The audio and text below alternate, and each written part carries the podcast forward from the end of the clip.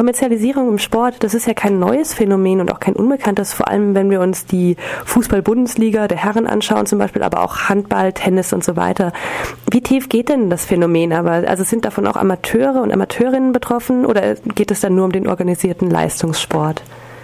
Also das Phänomen geht vermutlich immer tiefer. Natürlich ist die Kommerzialisierung nichts Neues, aber nehmen wir einfach mal den Tatbestand, dass zum Beispiel die äh, ja die Einnahmen, die aus den äh, Fernsehverwertungsrechten äh, entstanden sind, äh, sich seit 1985 versiebenundsechzigfacht haben sollen.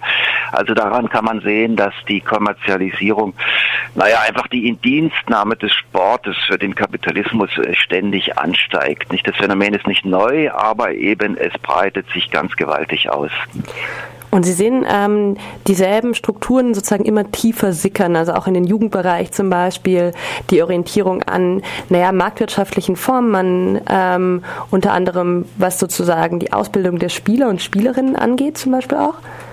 Also soweit ich es beurteilen kann, ja, ich bin jetzt kein regelrechter Sportspezialist. Ich hatte mich befasst mit dem Thema Körperkult in einem Buch und einfach mit der Frage, inwieweit der Körper an sich schon die Vorstellung, wie wir körperlich zu sein haben, wie wir dann seelisch zu reagieren haben, letztendlich äh, funktionalisiert wird durch den äh, Kapitalismus.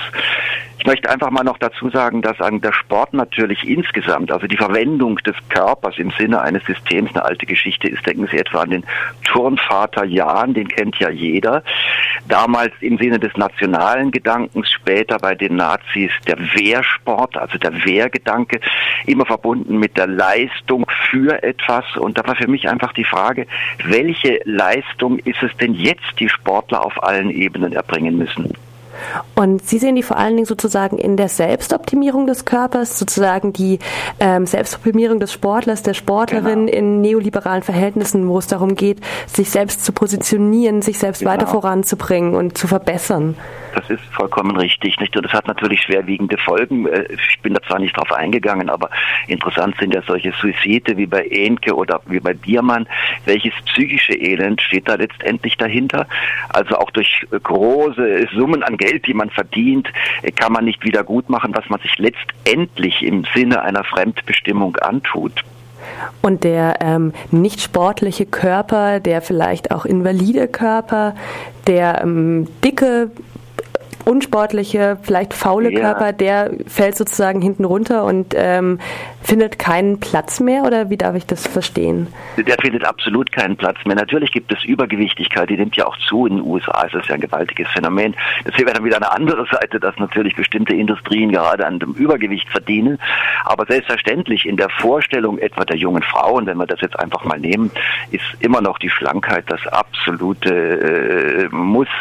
Ich selber bin etwas älter und trainiere einfach aus Herz- und Kreislaufgründen in einem Fitnessstudio. Da bin ich immer wieder überrascht. ja, es hat sich für mich einfach so ergeben, dass ich es dann tue und darum geht es ja. Also man muss ja nun faktisch trainieren, wenn es was bringen soll. Hier geht es mir, wie gesagt, um mein, äh, meine Gesundheit. Aber äh, zu meiner großen Freude bin ich unter lauter jungen Mädchen, die offensichtlich, äh, also alle um die 20, das große Problem haben. Wie kann ich mich optimieren?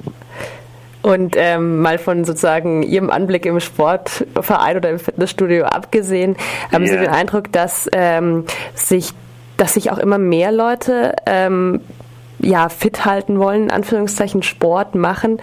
Ähm, oder sind das dann doch die üblichen Verdächtigen, die es nur intensiver betreiben?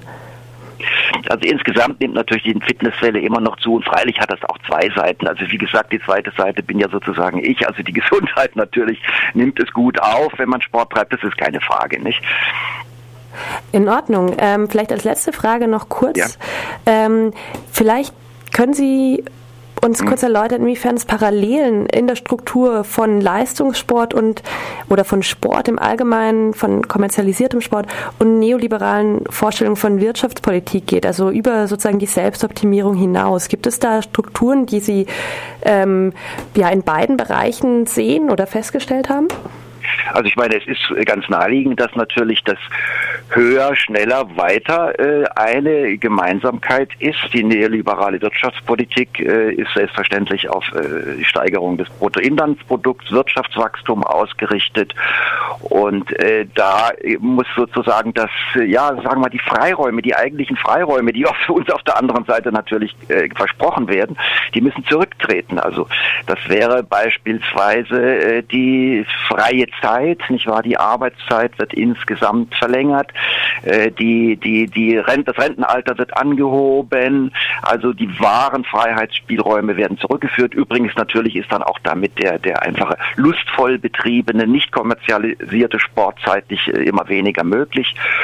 Naja, und äh, diese, dieses äh, auf äh, Leistungssteigerung für Wirtschaft und für körperliche Betätigung zugleich ausgerichtete Ziel, das wäre eine äh, prinzipielle strukturelle Gemeinsamkeit, klar.